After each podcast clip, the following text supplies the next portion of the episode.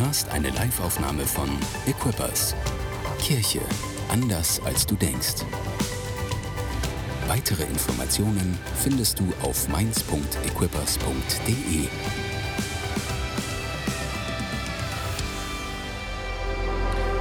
Jesus, wir danken dir, dass du hier bist. Wir danken dir, dass du unser Gebet gehört hast. Wir danken dir. Dein Name ist Licht und Wahrheit. Bitte komm und mach die Dunkelheit erzittern. Die Dunkelheit, die in unseren Herzen ist, mach's, lass sie zittern. Sie soll weichen deinem Licht und deiner Wahrheit und deiner Gnade. Danke, Jesus. Danke. Amen. Hey, wie gut, dass ihr hier seid. Wie gut, dass ihr eingeschaltet habt. Wie gut, dass du zur Watch Party aufgetaucht bist, wenn du in einer Watch Party bist. Und wie gut, dass ihr alle, die ihr hier seid, hier seid. Wunderbar. Wir haben, ähm, wir haben nicht nur Leute, die hier in der Kirche sitzen, wir haben auch Watch Partys heute. Wir haben eine Watch Party in München. Applaus für unsere Münchner. Jo, Mai. Okay, das war, das war auch schon mein Bayerisch. Wir haben zwei Watchpartys in Finden heute. Mega. Und wir haben eine Watchparty im Group. Ich will dich dazu aufrufen, wenn du alleine guckst, überleg dir, ob du nicht vielleicht in eine Watchparty kommen möchtest, weil Watchpartys haben eine Verheißung. Es heißt, wo zwei oder drei sich in meinem Namen versammeln, da bin ich mitten unter ihnen. Es liegt schon Segen drauf, wenn du alleine guckst, aber da liegt noch mehr Segen drauf, wenn du in Gesellschaft, in Gemeinschaft guckst, in einer Watchparty. Jawohl. Ja, ihr Lieben, vielen Dank für euren Dienst. Vielen, vielen Dank. Ein Applaus für unser großartiges Lobpreisteam. Yeah. Ähm, ich freue mich, heute hier zu sein. Mein Name ist Johann, Johann Belau. Ich bin verheiratet mit Steffi, mit Steffi Belau. Logisch. Ich bin ein bisschen aufgeregt, dass ich heute hier vor euch äh, stehen darf. Deswegen bete kurz, dass Gott mir Kraft schenkt und Weisheit und äh, Ruhe. Danke. Ja, yeah. ähm, unser Thema letzten Sonntag war unsere die Aktion, die wir gerade in der, in der Kirche haben, diese 40 Tage. Vielleicht hast du schon davon gehört. Wenn nicht, informier dich über alle unsere Kanäle. 40 Tage ist gerade das große Ding, was bei uns am Start ist. 40 Tage, in denen wir uns selbst herausfordern, in denen wir entdecken, in welchem Bereich Gott noch rein, äh, rein will in unserem Leben. 40 Tage. Ähm, Tora hat letzten, äh, äh, letzten Sonntag großartig dazu gepredigt. Ähm, wie falsches Wachstum aussieht, wie richtiges Wachstum aussieht. Hör dir die Predigt unbedingt nochmal an, falls du sie verpasst hast. Und ich möchte heute über einen Aspekt, äh, einen ganz bestimmten Aspekt der 40 Tage sprechen, aber dazu kommen wir gleich.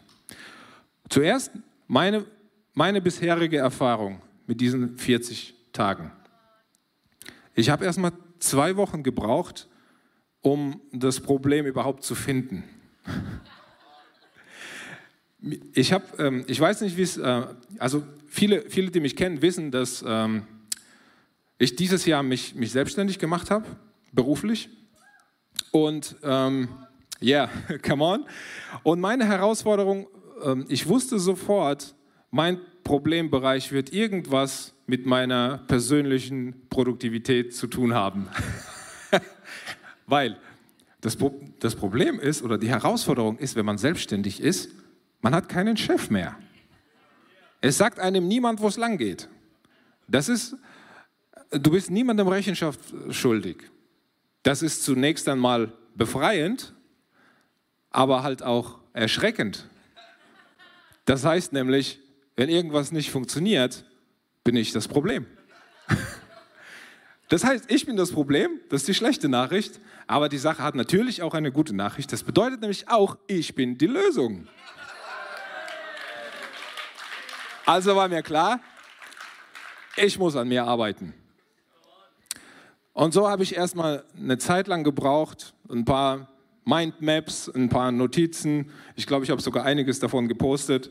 Ähm, und hab, hab einfach, bin, einfach nicht, bin einfach nicht zu diesem Griff. Ich meine, wie, ein Ziel wie wertproduktiver, das ist kein richtiges Ziel. Versteht ihr, was ich meine? Das ist viel zu groß. Da steckt viel zu viel drin. Das ist nicht actionable. Da verzweifelst du ja schon, wenn du das Ziel siehst und sagst, wertproduktiver, na toll, da steige ich ja gleich aus. Deshalb habe ich, ich kam allein nicht mehr weiter und ich habe äh, hab Leute um Hilfe, äh, um Hilfe gefragt. Ich habe vertraute Leute um Hilfe gefragt. Deshalb, wenn du noch keinen Rechenschaftspartner hast, oder einen 40-Tage-Buddy. Mein Tipp an dich, such dir einen 40-Tage-Buddy. Sprich mit Leuten über dein Erlebnis mit diesen 40 Tagen. Und ich habe einen sehr guten Tipp bekommen. Einer der, einer der vertrauten Personen, die ich angesprochen habe, hat mir gesagt, hey, das ist ein ziemlich krasses Ziel, aber du bist auf dem richtigen Weg, weil ich kenne dich. Warum machst du nicht einfach einen Report? Du schreibst an dich selber einen Report. Jede Woche. Ich habe gedacht, okay, das werde ich jetzt machen. Was danach passiert ist, dass ich festgestellt habe, okay, einen Report zu schreiben, das klingt ja einfach. Aber da steckt halt viel, viel mehr dahinter. Und plötzlich, von ganz alleine, habe ich angefangen, Dinge aufzuräumen. In meinem Terminkalender Dinge aufzuräumen, meinen Schreibtisch aufzuräumen, in meinem Büro die leeren Kartons wegzuräumen, die schon seit Wochen rumstanden All diese Dinge. Und das passiert einfach nur aufgrund dieser einen Entscheidung. Ich schreibe jetzt jede Woche einen Report und schicke ihn an zwei Leute und an meine Frau. Ich, hab, ich arbeite noch an dem ersten Report, der ist noch nicht raus.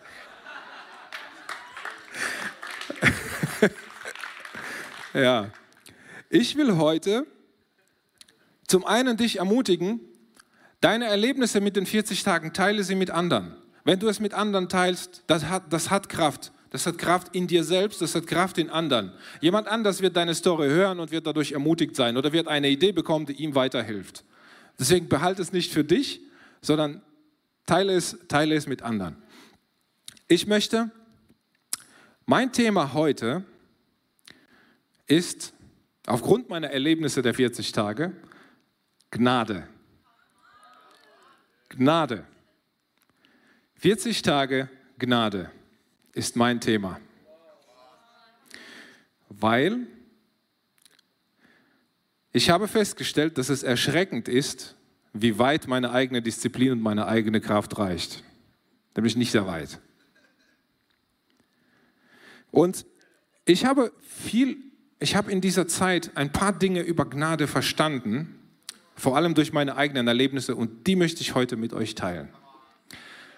Mir ist aufgefallen, dass wir ein ziemlich eindimensionales Verständnis von Gnade haben, normalerweise. Also ich, ich weiß nicht, ob es euch so geht. Ich verstehe Gnade vor allem als ähm, Erlass von Strafe, ein juristischer, juristischer Akt. Jemandem wird seine gerecht verdiente Strafe erlassen.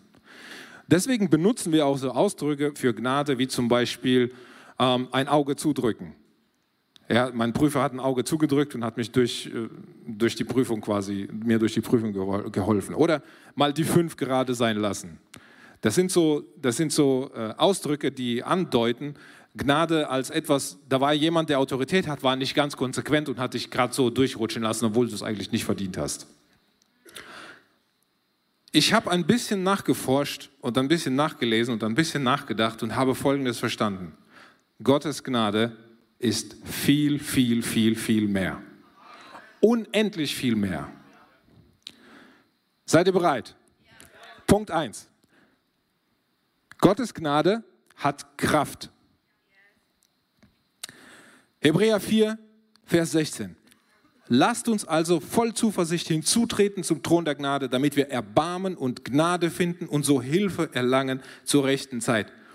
Was hier drin steckt, das ist, Gnade ist nicht einfach ein passives, abstraktes, juristisches Prinzip. Das ist eine Kraft. Durch diese Kraft erlangst du Hilfe und zwar zur richtigen Zeit.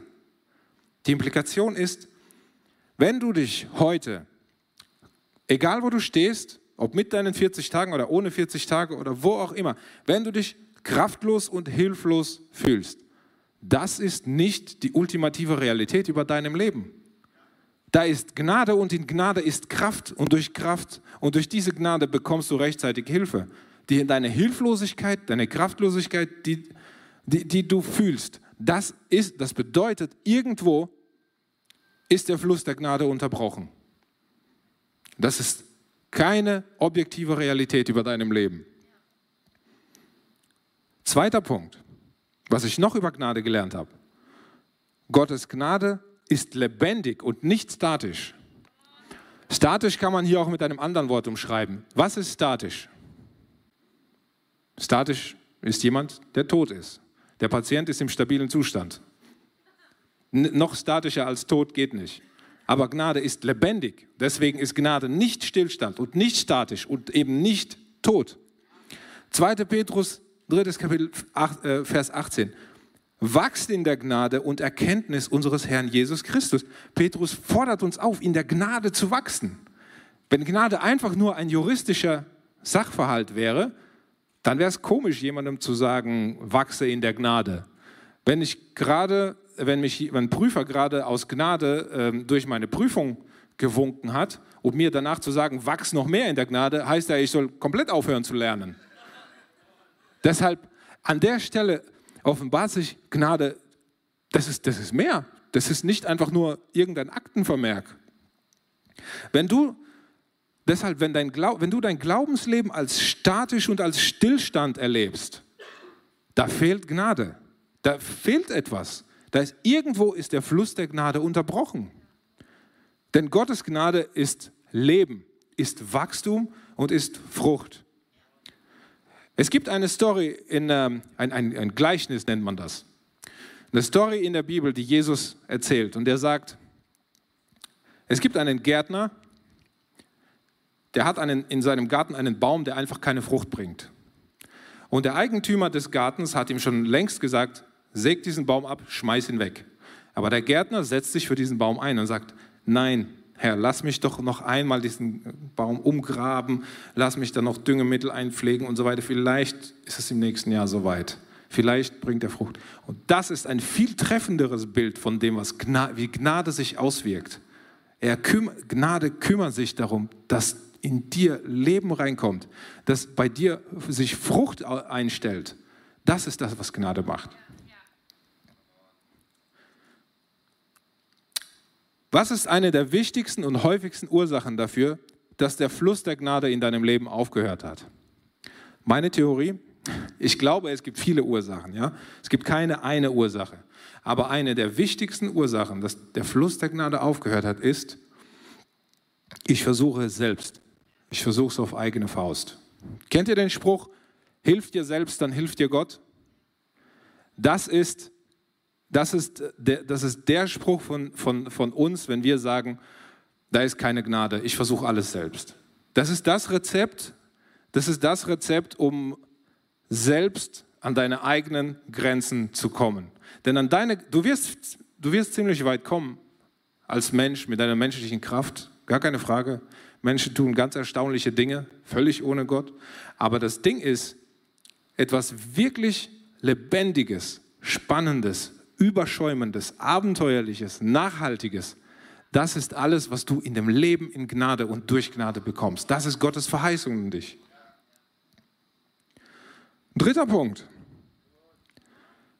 Gottes Gnade ist ein Geschenk. 2. Timotheus, erstes Kapitel 9. Er hat uns gerettet.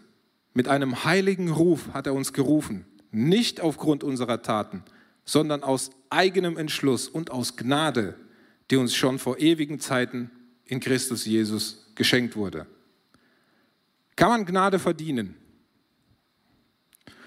Werden nur Straftäter begnadigt, die Anzeichen von Besserung zeigen?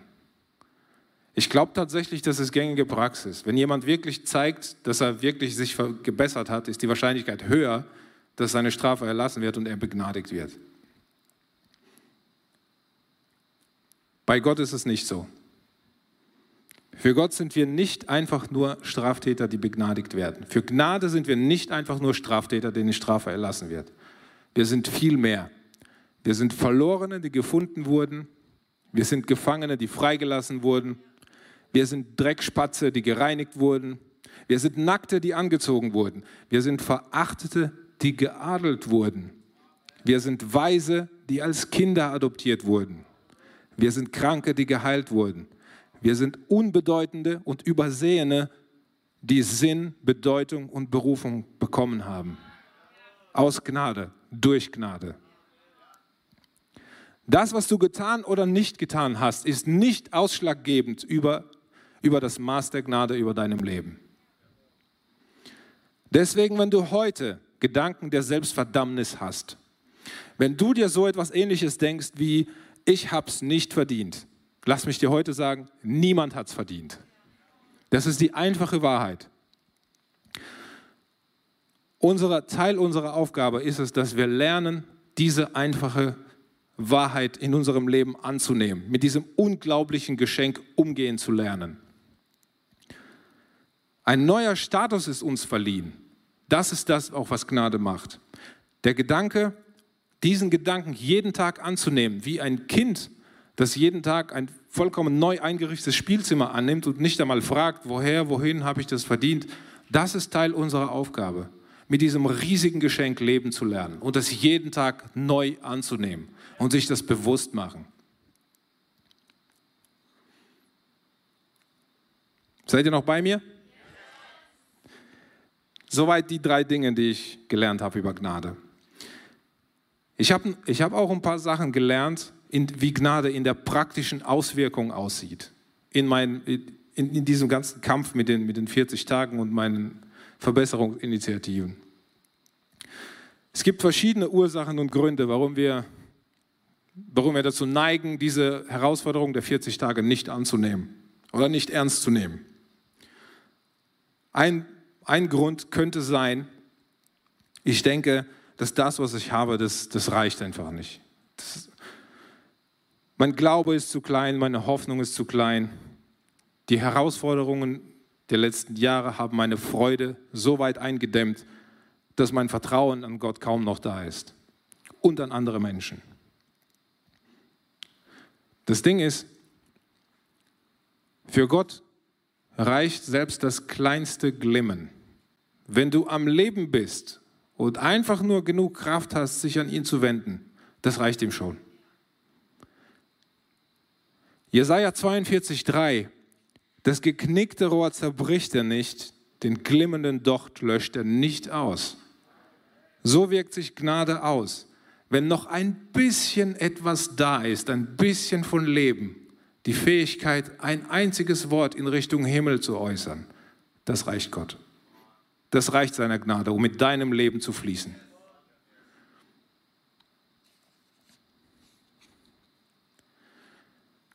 Ein anderes Problem, warum ich mich weigere oder warum ich zögere, mich mit all, mit all meinen Dunkelheiten auseinanderzusetzen, es ist wie mit, wie mit dem Zahnarztbesuch. Ich, ich zögere, weil ich nicht wissen will, wie schlimm es wirklich um meine Zähne steht.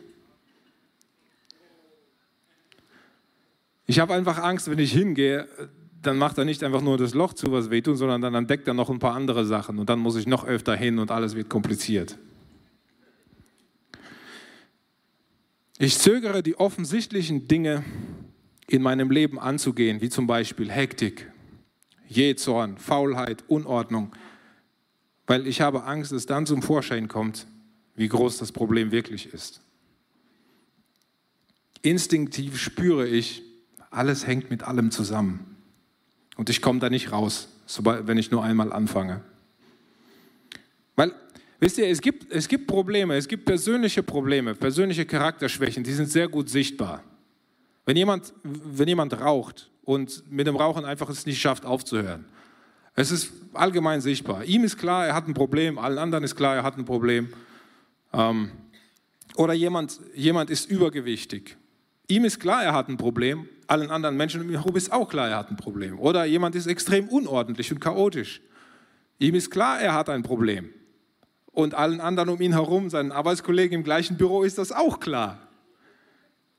Und wir kommen mit gut gemeinten Ratschlägen und versuchen diesen Leuten zu helfen, weil es ist klar, der hat ein Problem. Aber das Ding ist, was ist mit unseren eigenen, nicht so klaren und unsichtbaren Abgründen? über die, die, über die man wirklich nicht gerne redet und die auch jahrzehntelang unsichtbar und unentdeckt sein können.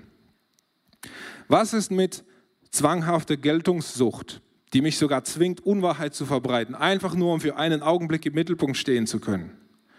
Was ist mit meinem rabenschwarzen Neid auf den Erfolg meines Arbeitskollegen oder die Ehe meiner besten Freundin?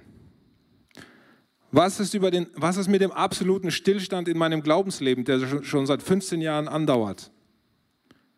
Was ist mit meinen ständigen finanziellen Problemen, über die ich noch nie mit jemandem gesprochen habe? Was ist mit meiner Streitsucht, die es mir unmöglich macht, für längere Zeit in irgendeinem Team zu arbeiten? Oder was ist mit meiner vollkommenen Gleichgültigkeit meinen Mitmenschen gegenüber? Das sind Dinge, die, die, dir vielleicht über dich selbst bekannt sind. Vielleicht aber siehst du das noch gar nicht. Vielleicht ist das eines deiner Blindspots. Manche Leute in deinem Umfeld sehen es vielleicht, aber vielleicht trauen sie sich auch nicht, das zu sagen. Ich meine, ich bin aufgewachsen mit Jezorn in der Familie. Versuch mal einem Jezornigen über sein Jezorn-Problem aufzuklären. Hey Mann, du hast echt ein Problem mit Jezorn. Was? Ich bin die Ruhe selbst, was fällt dir ein? Okay, okay. Manche dieser Dinge in dir selbst wirst du niemals aufdecken, wenn du dich nicht aufmachst, an irgendetwas zu arbeiten. Vielleicht an dem, was einfach nur an der Oberfläche liegt. Und wenn du nicht bereit bist, den ganzen Weg zu gehen. So schlimm ist, wenn du dich auf diesen Zahnarztstuhl setzt und dir denkst, egal wie groß das Problem ist, jetzt gehe ich es an. Es wird schmerzhaft. Warum fängst du nicht an, an dir zu arbeiten und Niederlage und Demütigung in Kauf zu nehmen? Was mich zu meinem nächsten Punkt bringt. Gnade und Niederlagen. Wisst ihr, es heißt in der Bibel, der Gerechte fällt siebenmal. Warum fällt der Gerechte siebenmal? Und siebenmal müssen wir hier als literarische Formel sehen für sehr, sehr viele Male. Impliziert wird hier nämlich, der Ungerechte fällt ein einziges Mal, weil danach bleibt er liegen. Aber der Gerechte fällt hin und steht wieder auf, fällt hin und steht wieder auf. Das heißt, der Ungerechte und der Gerechte haben Niederlagen. Der Gerechte hat einen anderen Umgang damit. Ich möchte dir eine sehr provokante Frage stellen. Wann hast du das letzte Mal eine heftige Niederlage erlebt? Wenn es schon Jahre zurück ist, warum? Hast du vielleicht Angst? Gehst du etwas aus dem Weg? Hast du vielleicht seit Jahren nichts mehr Neues ausprobiert, weil du Angst hast, da kommt eine Niederlage? Bist du vielleicht deshalb seit Jahren keinen Wachstumsschritt mehr gegangen? Ob in deinem Privatleben, ob in deinem Berufsleben, ob hier in der Kirche? Niederlagen sind schmerzhaft. Sie demütigen uns und sie kränken uns. Aber sie haben außerdem noch eine wunderbare Eigenschaft, die sie sehr wertvoll macht. Niederlagen offenbaren das Potenzial der Gnade in deinem Leben. Römer 5:20 wo jedoch die Sünde mächtig wurde, da ist die Gnade übergroß geworden. Wo deine Niederlage am größten ist, ist das Potenzial der Gnade am größten. Da kommt Gnade rein. Da ist Potenzial. Genau da will Gott reinkommen.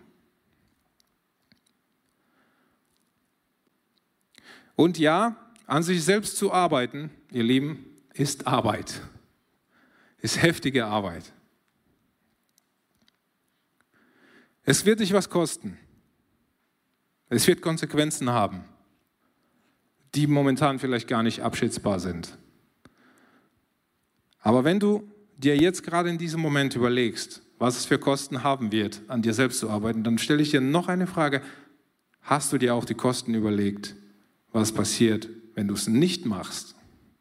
Was sind die Konsequenzen, wenn du nicht anfängst, an dir zu arbeiten, wenn du die Herausforderungen deines Lebens nicht annimmst? Was ist dann? Hast du diese Kosten schon überschlagen? Denn das Ding ist, so wie Gottes Gnade uns immer höher zieht, immer, immer höher zu Gott hinauf, das Gegenteil ist leider auch der Fall.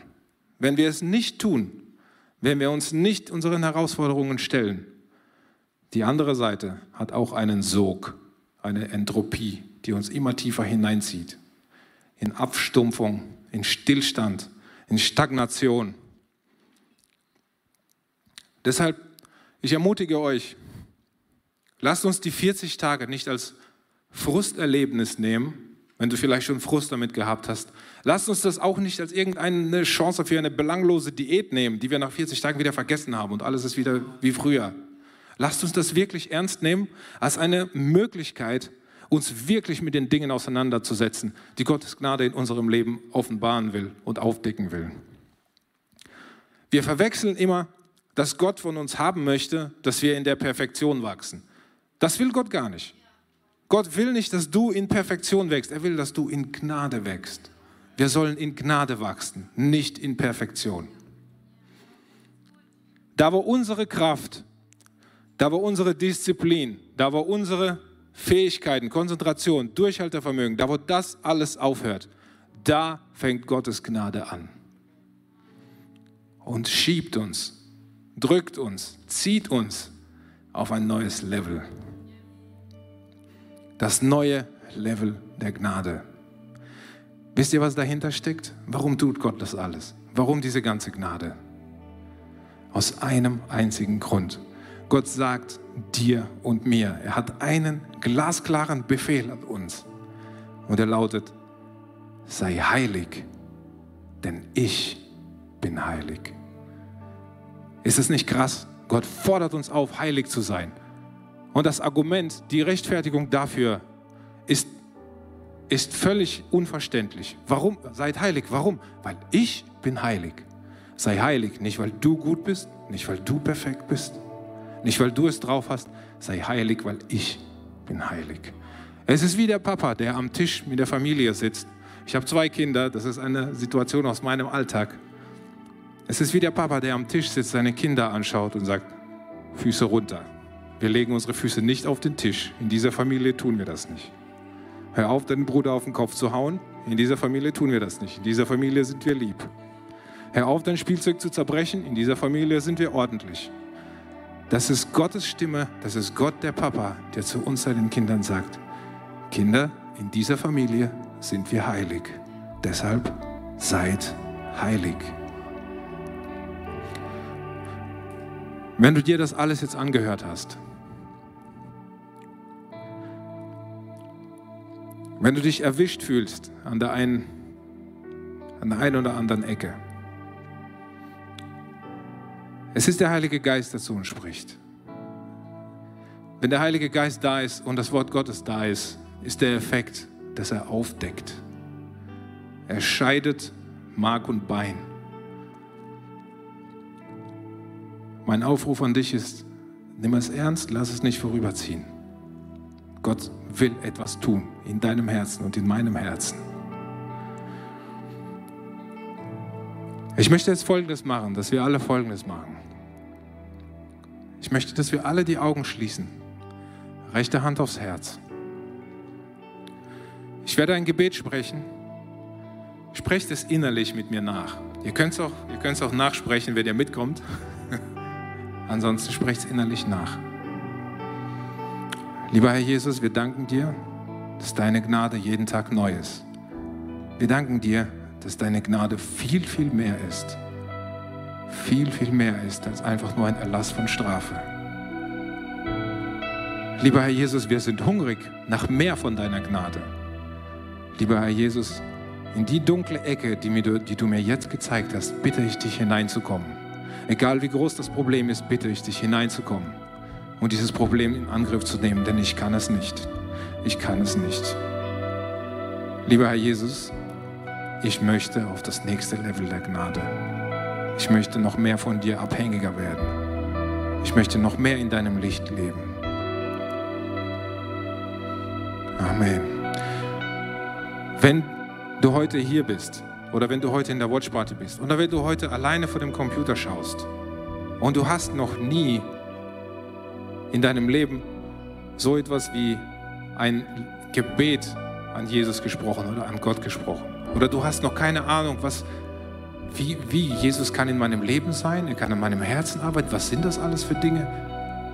Ich rufe dir, Gott ist an dir interessiert. Gott will dich. Er sucht dich.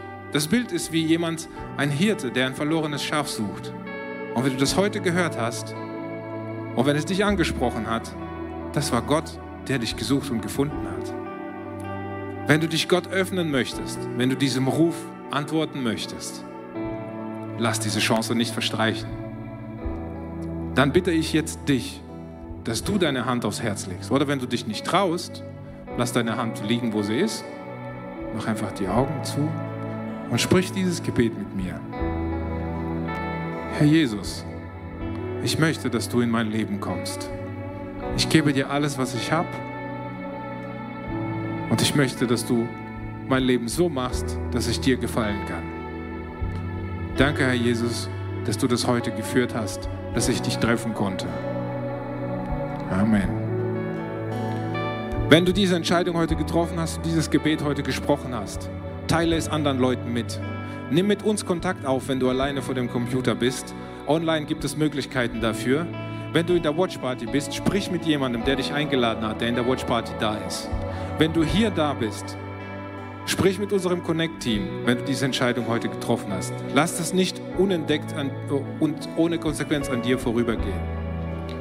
Ihr Lieben, es hat mich sehr gefreut, heute mit euch diese Dinge zu teilen, die Gott mir über Gnade gezeigt hat in den letzten Tagen.